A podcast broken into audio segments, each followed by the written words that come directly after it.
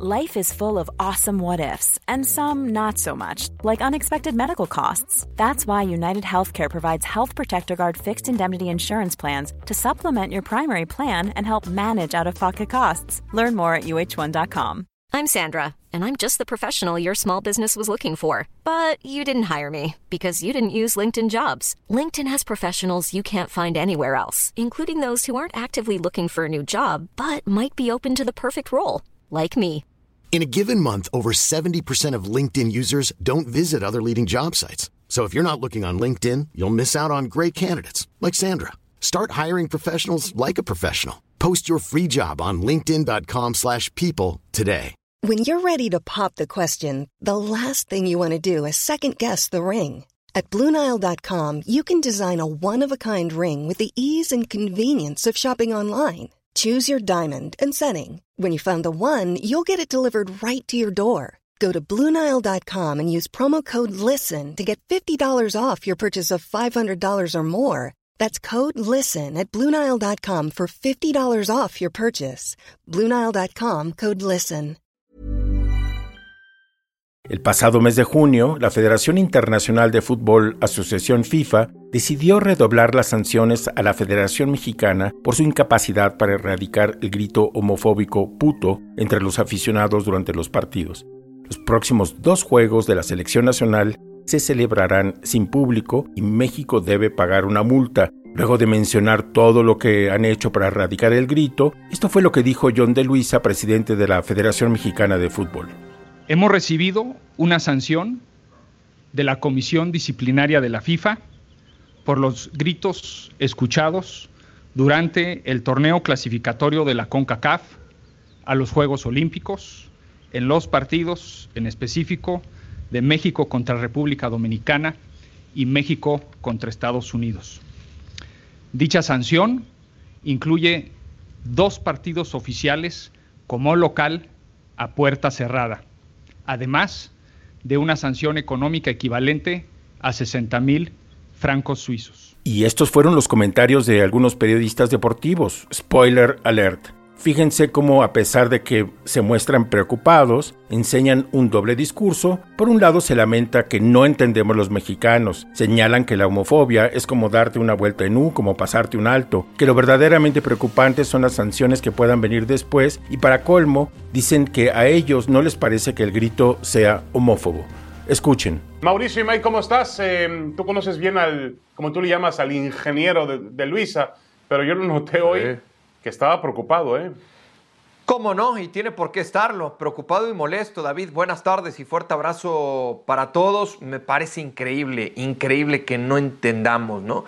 Que seamos una sociedad que nos dicen que algo es prohibido y entonces vamos y lo hacemos y con más fuerza y con más ganas, ¿no? Y esto es en la vida diaria, porque hoy, lo, hoy está relacionado con un tema de fútbol, pero en realidad esto es en la vida diaria, en, en no darte una vuelta en U, en no pasarte un alto, en lo que te dicen en el día a día. No, nosotros somos expertos para para ir más allá de lo que te prohíbe, ¿no? Es una pena, es una lástima y lo que a mí más me preocupa, David, es viene Copa Oro. Viene Copa Oro. Y ese sí es un tema preocupante porque, ojo, esta sanción, lo que hoy le notifica FIFA a la Federación Mexicana de Fútbol, tiene que ver con el perolímpico. Después se volvió a escuchar el grito en la Nations League. ¿No se va a escuchar en Copa Oro? Esperemos que no, esperemos que no. Yo, tú hablas de un tema, sí, es un tema para mí de educación, primero, de respeto, de tolerancia, eh, a un estadio no, tienes por qué ir a insultar a nadie. Y yo entiendo que si para Mauricio y May, estoy hablando, no, el grito no es homofóbico, para David Faitelson no es homofóbico, quizá para otra persona sí lo sea. No, señores periodistas. Desde mi punto de vista, todo está mal planteado. Las sanciones de la FIFA, el acento en la prohibición de jugar partidos sin público o las multas económicas, decir que el mexicano es necio, e insistir en que para mí no es homofobia, pero para otros sí, todo mal.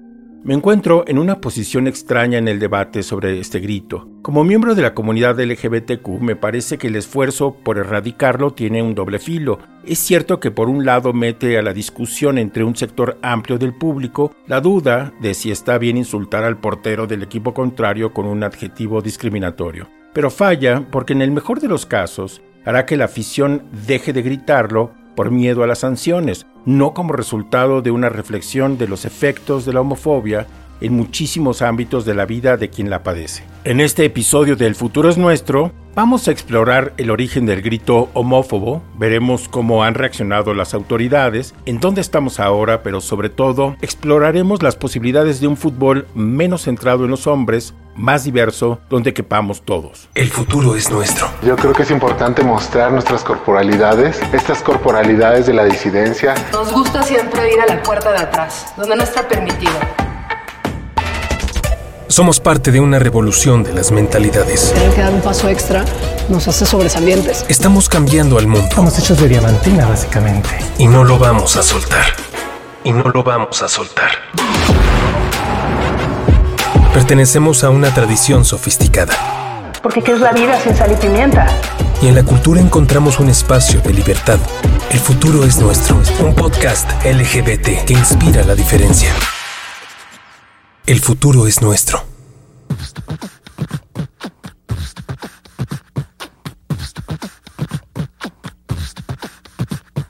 Que muy machino, a muy machino, marica nena, más bien putino, que muy machino, a muy machino, marica nena, más bien putino, que muy machino, a muy machino, marica nena, más bien putino, que muy machino, a muy machino,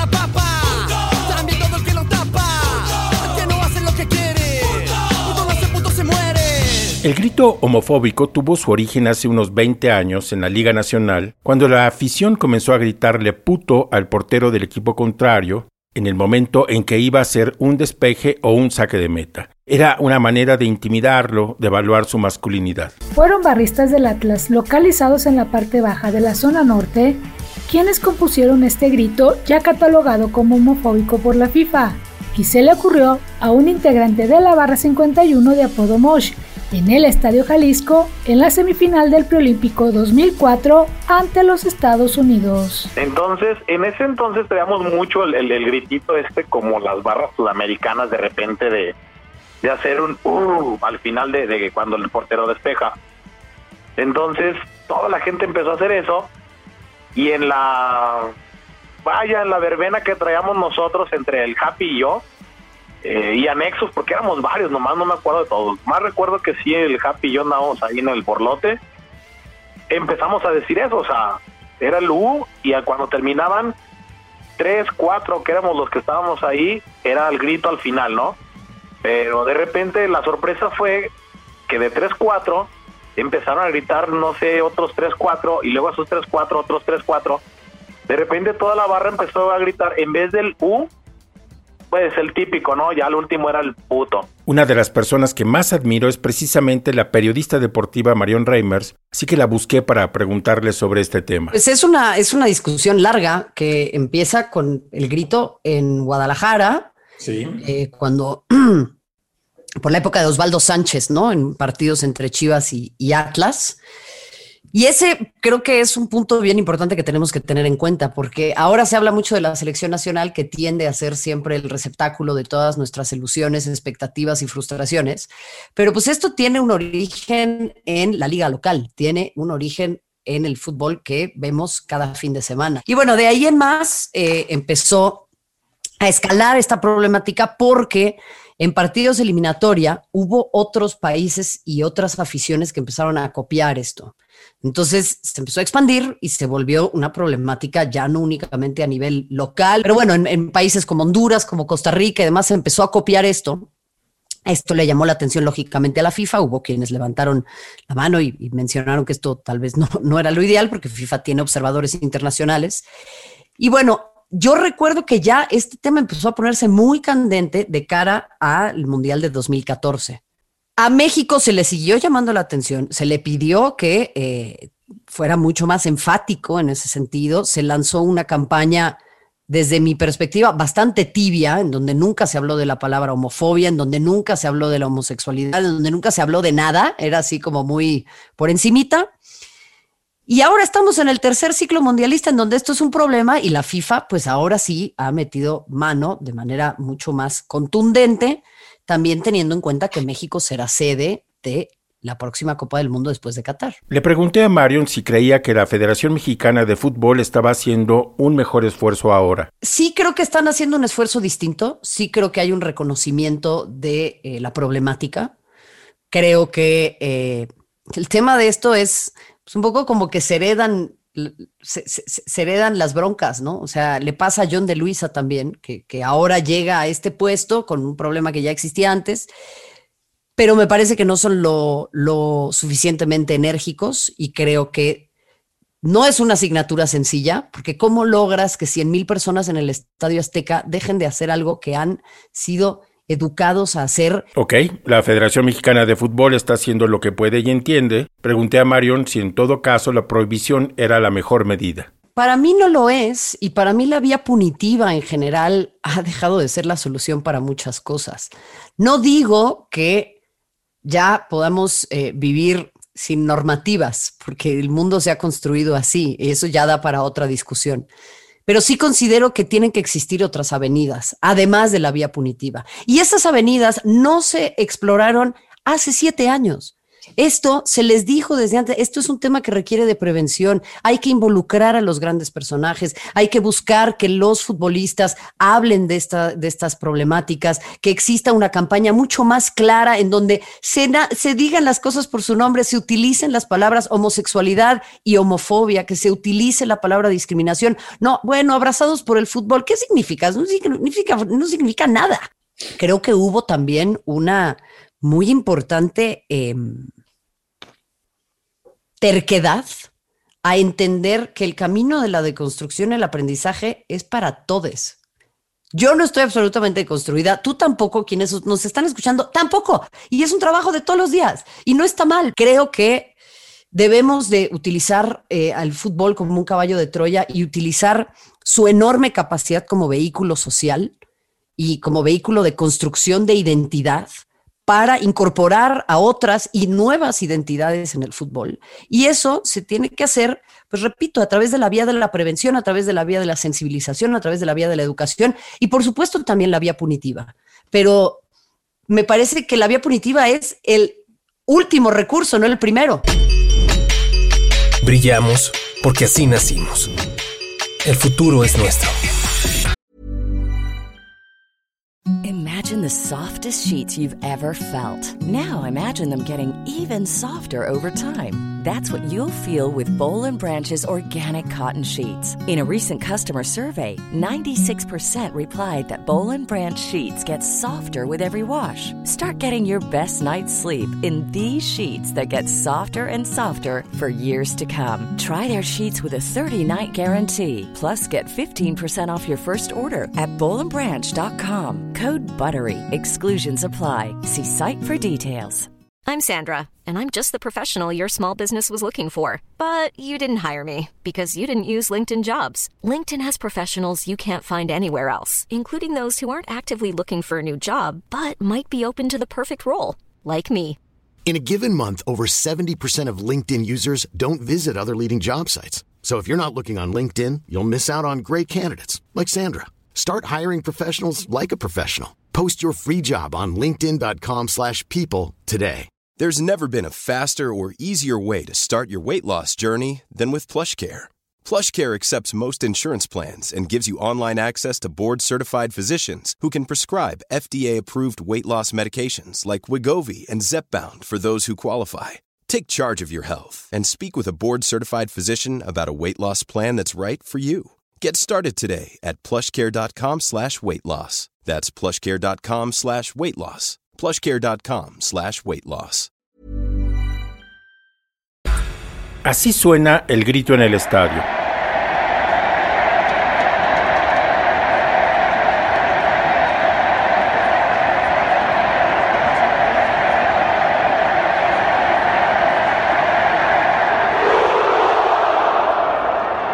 Como dice la Reimers, fue en las eliminatorias para el Mundial de 2014 que se celebró en Brasil cuando la discusión sobre el grito homofóbico alcanzó un nuevo nivel. En este año apareció un texto en la revista Nexos, escrito desde el campo homosexual, que tuvo su impacto. Les presento a su autor. Este, bueno, pues yo soy José Ignacio Lanzagorta y soy este antropólogo y bueno, ahorita investigando temas de, de, ciudad y justamente de ciudad, espacio y género. José Ignacio me contó que leyó la discusión sobre este tema que estaba en las redes sociales. Le llamaba mucho la atención que hubiera gente que defendiera el uso de puto en el fútbol porque significaba otra cosa. Pero que no me vengan a decir que no es homofobia, eso sí me molesta. Así que decidió escribir sobre qué significaba crecer con el miedo a que te dijeran puto. Tomé el testimonio ahí de, de algunos amigos que les ha ido incluso peor que, que lo que le pude, me pudo haber ido a mí. Y lo traté de armar todo en una especie de segunda persona, eh, precisamente para que se sintiera esa interpelación, para decir, a ver, siéntelo, ve cómo se, se, se, vive este término. Fue, fue verdaderamente muy duro eh, escribirlo y, y, no me acuerdo que no, que no, no lo quería soltar. Este, me, se lo mandé a la revista Nexos y lo quise mandar con seudónimo. Eh, le pregunté al, al, editor general de entonces este, del sitio en línea, Esteban Illades, y, y no me dio chance. ¿no? Me dijo, no, la revista no tiene estas políticas y no solo eso, eh, fue algo más que el no se vale, fue, fue un anímate, este, sácalo, sácalo con tu nombre, porque pues vale la pena. Y pues bueno, fue, fue un trancazo, fue, fue algo muy fuerte, de hecho me abrumó también la respuesta que tuvo el texto. Eh, al grado de que a veces no dejo de pensar en él. El texto tiene una frase que me llama mucho la atención. José Ignacio dice que la palabra puto es muy importante para los hombres heterosexuales con pene. Pues eh, sí, en el tema de que te asignan el género masculino en el momento en el que ven esos genitales y dicen, bueno, pues vas a ser hombre, este, pase lo que pase. La palabra puto aparece desde muy temprano, aparece probablemente desde el ámbito familiar, aunque, aunque de una manera ya segura en la escuela, este, sobre todo en la primaria, quizás en preescolar, pues no. Eh, eh, como un este ejercicio constante de estarse reafirmando la masculinidad. Si eres puto, es que tú, persona que naciste con pene, no estás haciendo lo que deberías hacer. Y esta es una palabra de disciplinamiento, es una palabra que justo eso es lo que busca, disciplinar esa masculinidad. Por eso digo que los hombres nos le estamos gritando la palabra puto todo el tiempo para poder ser hombre. Y luego, de manera muy inteligente, José Ignacio va haciendo un recuento del significado de la palabra para un homosexual que crece en medio de este ambiente. O sea, en la primaria, sobre todo en la socialización con otros niños, o pon que con los primos, dependiendo el, el ámbito, de lo que se trata es de no ser puto. El gran problema es cuando de veras no puedes no serlo. Entonces, claro, en el momento en el que aparece un afeminamiento en la primaria, es clarísimo que muchos, muchos hombres homosexuales son afeminados, no todos, o, algunos incluso cambian eh, manerismos considerados como femeninos precisamente a partir del disciplinamiento de la palabra puto te empiezan a gritar puto, y ahora sí ya no tiene que ver con la cobardía y con el que no te atreviste a, este, a hacer unos travesura o lo que sea, sino tiene que ver con que sí estás mostrando rasgos más decididamente asociados a lo femenino y sobre todo expresados en la sexualidad. Y entonces ahí empieza el terror. Y lo único que te queda es que no parezca, ¿no? O que no se den cuenta, o que no se den cuenta a tiempo. Y, este, y cada vez que te dicen puto, eh, ya una vez que te diste cuenta que no puedes dejar de serlo, es horrible porque estás en, estás en riesgo. Es como, chin, se van a dar cuenta de que sí soy y que no puedo dejar de, de serlo. Y entonces de la palabra se puede pasar a la acción. Pues sí, en el momento en el que pasa la acción, en el momento en el que, ah, no vas a dejar de ser puto, o sea, no puedes hacer lo que toca hacer para dejar de serlo, pues van golpes, va ostracismo, va este, insultos más fuertes. Es curioso, pero a José Ignacio le da más o menos igual que los aficionados de la selección mexicana dejen de gritar puto en los partidos. Lo que se tiene que cuestionar es el fútbol como un espacio de socialización masculina, como el ritual de la heterosexualidad gorila. Que siento que quitarle puto no va a hacer que sea menos homofóbico o menos masculino en el conjunto, en el global. ¿no? Muy bien. Incluso siento que es como lavarle la cara, es como decir, ah, ya, ya no gritan puto, entonces ya, ya es súper maravilloso el fútbol. Les digo, no, no lo es. Hacemos un mundo mejor. El futuro es nuestro. El futuro es nuestro.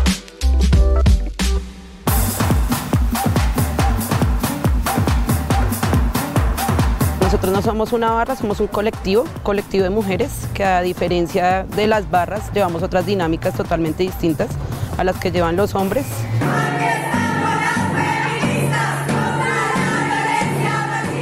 Una de las formas más interesantes de comenzar a desarticular este machismo y la homofobia en el fútbol está ahora en manos de las feministas. Desde hace algún tiempo en México, Colombia, Chile, Argentina, comenzaron a aparecer estas colectivas para echar una luz distinta sobre las posibilidades de un fútbol más diverso. Recientemente busqué a Claudia Pedrosa, una comunicóloga que ha hecho su tesis de maestría y doctorado sobre fútbol y género, para que me contara cómo funcionan estas colectivas y cómo pueden contribuir a disminuir el machismo y la homofobia.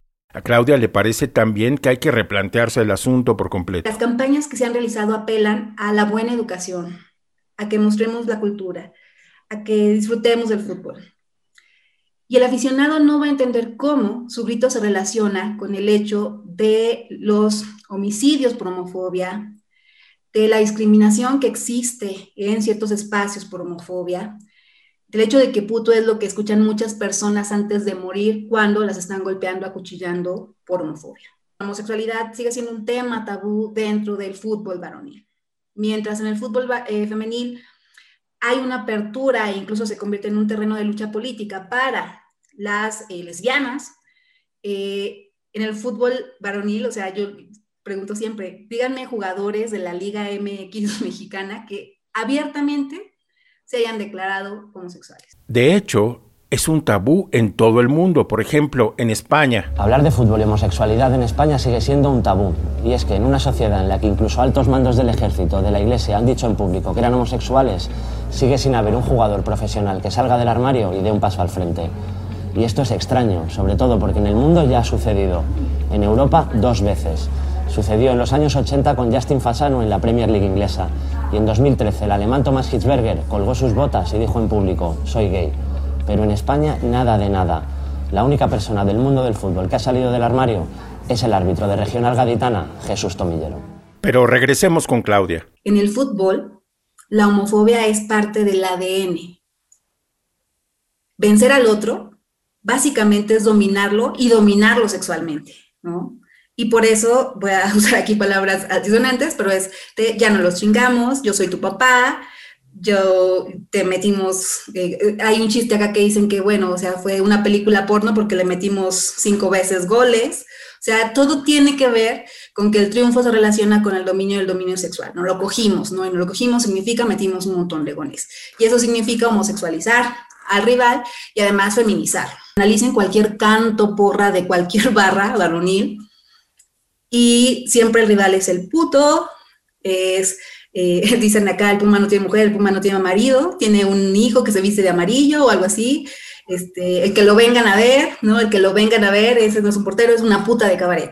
O sea, todo el tiempo está ahí esa idea, pero no la vemos, ni los federativos, ni las aficiones. Pregunte a Claudia si es posible imaginar el fútbol sin este arreglo machista. Yo digo que se, se puede, eh, es deseable y, y, es posible. Yo aquí siempre planteo que tenemos como dos grandes escenarios eh, desde el feminismo para el fútbol.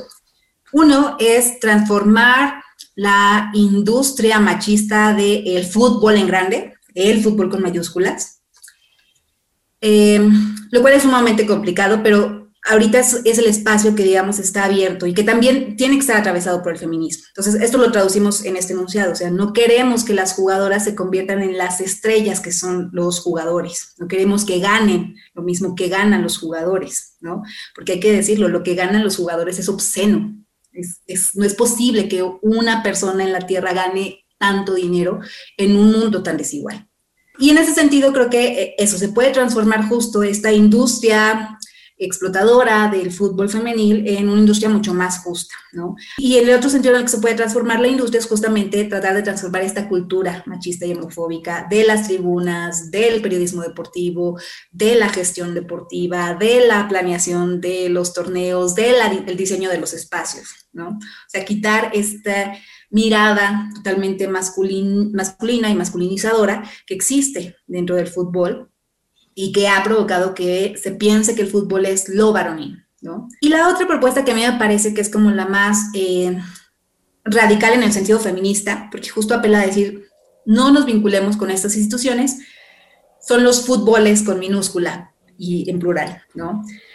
Los fútboles de la disidencia, que eh, en lo que consisten son justamente en organizaciones feministas que dicen, sí, sabemos que existe esta gran industria del fútbol, pero lo que necesitamos es que el fútbol aquí en la comunidad provoque transformaciones, porque las provoca. Entonces necesitamos que nuestras niñas aquí en nuestro barrio sepan que pueden jugar. Y entonces vamos a generarles la canchita, ¿no? Y sus uniformes, y que puedan estar en un torneo. Y aprovechar que están aquí todas juntas para hablarles de derechos sexuales y reproductivos, rescatando sobre todo el derecho al goce al goce del juego, colocando el goce como el eje político de, toda la acción y, esto que, me parece muy importante, o sea, diciéndole a las mujeres, a las niñas que tienen derecho a gozar, que tienen derecho a gozar el espacio, que tienen derecho a gozar su cuerpo, que tienen derecho a disfrutar el estar en un lugar haciendo algo porque les gusta. Pero también a mí me gustaría mucho destacar esto que han hecho barras eh, en México tenemos a la barra feminista MX, pero eh, hay una gran cantidad de barras en Sudamérica, sobre todo en Colombia, Chile y Argentina, que son barras feministas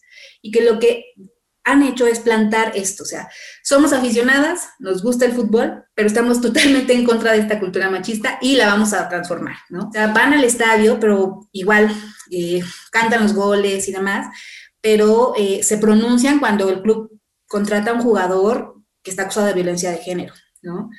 Y van al estadio y ahí en el estadio sacan la manta en contra de la violencia de género, para que la vea el estadio, ¿no?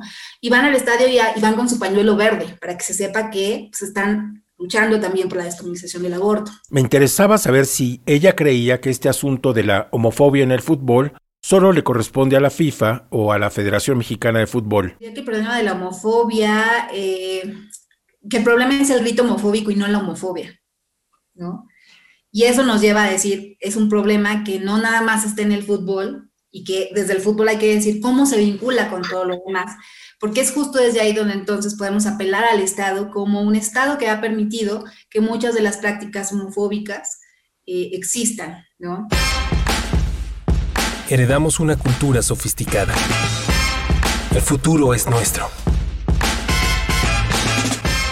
Como Marion, José Ignacio y Claudia, Pienso que si la FIFA y la Federación quisieran fomentar un cambio a largo plazo, no deberían de centrarse tanto en las sanciones, sino en generar una discusión sobre el papel del fútbol en la socialización masculina y promover ámbitos más visibles para mujeres y de mayor inclusión a las comunidades LGBTQ, al tiempo que la afición debería de dejar de ser una expresión solamente patriarcal para ser más diversa. Y no podemos olvidar al gobierno, Creo que no solo es responsabilidad de la Federación Mexicana de Fútbol prohibir que los aficionados griten ofensas.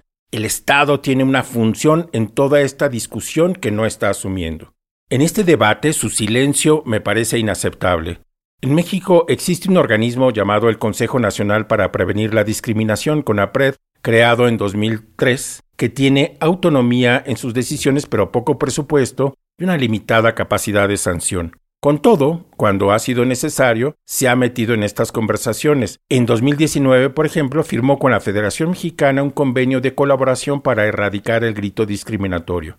CONAPRED ofrecía asistencia técnica y capacitación, pero el gobierno de López Obrador ha cuestionado la existencia de este órgano disminuyendo su presupuesto y manteniéndolo sin dirección. Le pregunté a Marion sobre este punto. Pues mira, fue además un convenio que eh, sé perfectamente el trabajo que costó llegar a él. Eh, en, en, ese momento todavía estaba Alejandra Haas como presidenta de CONAPRED e hizo una labor incansable, importantísima, por lo menos para llegar a esta primera instancia. Pero bueno, eh, tenemos un presidente que no reconoce al organismo. Entonces, desde ahí ya hay un problema importantísimo. Y tenemos a un presidente que también, eh, independientemente del nombre propio, eh, pero pues ha estado enfrentado con los poderes del fútbol, no le gustan. Si queremos un verdadero cambio, debemos hacerlo no por medio de la prohibición, sino por la educación, el debate y el fortalecimiento de la capacidad del Estado para generar ciudadanos con mejores herramientas para lidiar con estos asuntos. Por eso, este debate es crucial en el fútbol y al mismo tiempo lo trasciende.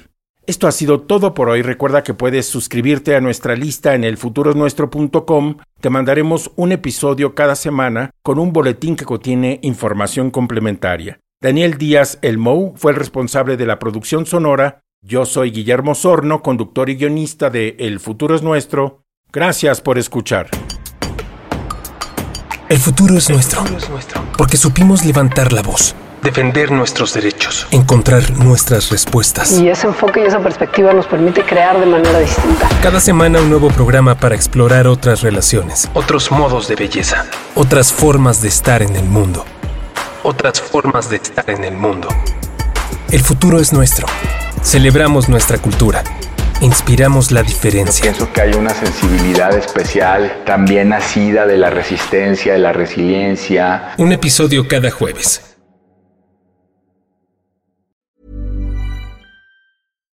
If you're looking for plump lips that last, you need to know about Juvederm lip fillers. With Juvederm Volbella XC and Juvederm Ultra XC, your lip look, whether it's subtle or bold, can last up to one full year with optimal treatment and no additional maintenance. Find a licensed specialist and see if it's right for you at juvederm.com today. That's J U V E D E R M.com. Add fullness to lips in adults over 21 with Juvederm Volbella XC or Juvederm Ultra XC. Do not use if you have severe allergies or a history of severe allergic reactions, or if you're allergic to lidocaine or the proteins used in Juvederm. Tell your doctor if you have a history of scarring or taking medicines that decrease the body's immune response or that can prolong bleeding. Common side effects include injection site redness, swelling, pain, tenderness, firmness, lumps, bumps, bruising, discoloration, or itching. As with all fillers, there's a rare risk of unintentional injection into a blood vessel, which can cause vision abnormalities, blindness, stroke, temporary scabs, or scarring. For full important safety information, visit juvederm.com. Even when we're on a budget, we still deserve nice things. Quince is a place to scoop up stunning high end goods for 50 to 80% less than similar brands. They have buttery soft cashmere sweaters starting at $50, luxurious Italian leather bags, and so much more. Plus, Quince only works with factories that use safe, ethical, and responsible manufacturing. Get the high-end goods you'll love without the high price tag with Quince. Go to quince.com slash style for free shipping and 365-day returns. Imagine the softest sheets you've ever felt. Now imagine them getting even softer over time. That's what you'll feel with Bowl and Branch's organic cotton sheets. In a recent customer survey, 96% replied that Bowl and Branch sheets get softer with every wash. Start getting your best night's sleep in these sheets that get softer and softer for years to come. Try their sheets with a 30-night guarantee. Plus, get 15% off your first order at bowlandbranch.com. Code BUTTERY. Exclusions apply. See site for details.